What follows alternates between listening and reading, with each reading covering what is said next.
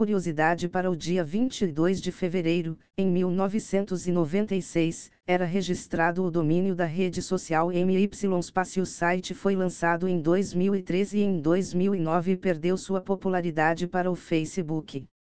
E após as notícias de hoje, tenha um ótimo dia e até amanhã.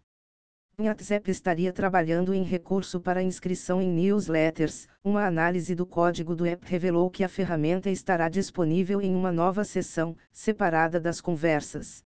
Usuários poderão escolher quem seguir e receberão o conteúdo sempre em ordem cronológica e sem anúncios.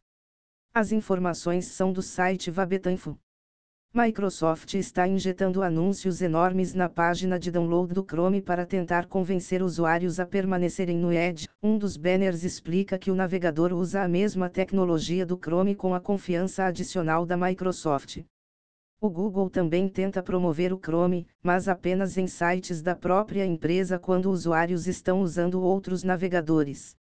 As informações são do site NeoWin.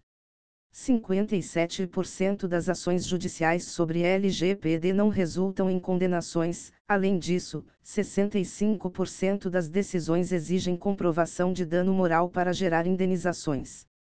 A Justiça também tem dispensado o consentimento dos titulares dos dados para cobranças de dívidas.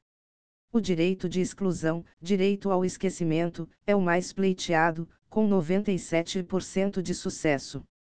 As informações são do site Convergência Digital.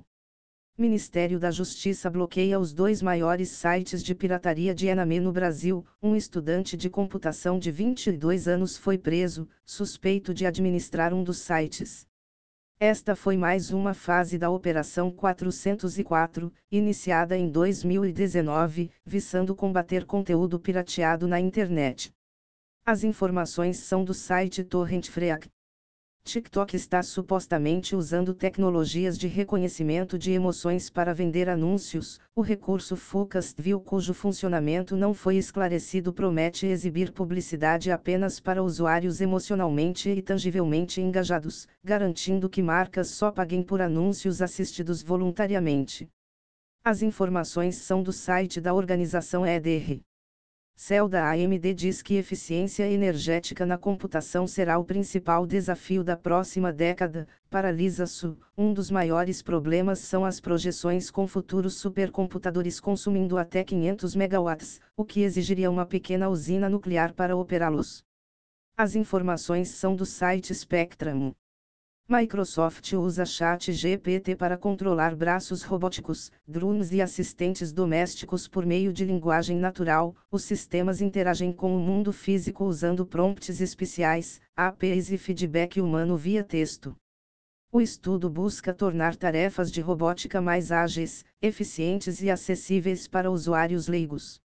As informações são da página de pesquisas da Microsoft. Thank